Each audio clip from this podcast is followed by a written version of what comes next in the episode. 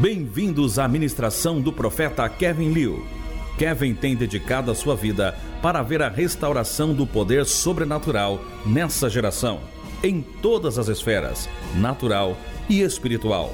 Abra o seu coração e entendimento enquanto nos juntamos a Kevin em uma de suas jornadas pelas nações. I want you to turn your Bible to the book of Acts, chapter 13. Eu quero que você abra sua Bíblia no livro de Atos, capítulo 13. We're going to be reading verse 1 down to verse 3, A gente vai ler do versículo 1 até o versículo 3. and we're going to make it personal. E a gente vai tornar isso, vai personalizar o trecho. We're going to make it personal. Vamos personalizar. Whenever you preach on principles, Sempre que você prega sobre princípios, when you make it personal, you make it powerful. quando você torna o pessoal, você torna o poderoso também.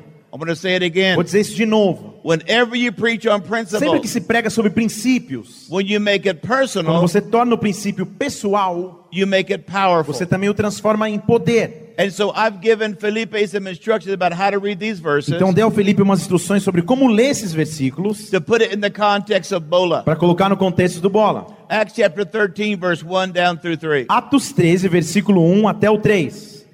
Ora, na igreja Bola de Neve havia profetas e mestres, a saber, Rinaldo, chamado Rina, Bigarde, chamado Biga, Alexandre, chamado Alê. Enquanto eles ministravam perante o Senhor e jejuavam, disse o Espírito Santo: Separai-me a Barnabé e Saulo, ou a qualquer nome daqui da nossa, do nosso ministério, para a obra que os tenho chamado. Então, depois que jejuaram, oraram e lhe impuseram as mãos e os despediram.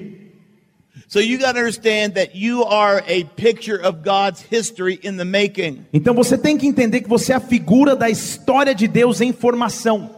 Now you've got to settle some things in your heart tonight. Agora você tem que entender algumas coisas em teu coração nessa noite. Number one, Em primeiro lugar, number one, número um, é indisputable. indisputável. You were born in the right generation. Você nasceu na geração certa. You were born in the right century and the right time. Você nasceu no século certo, na época certa.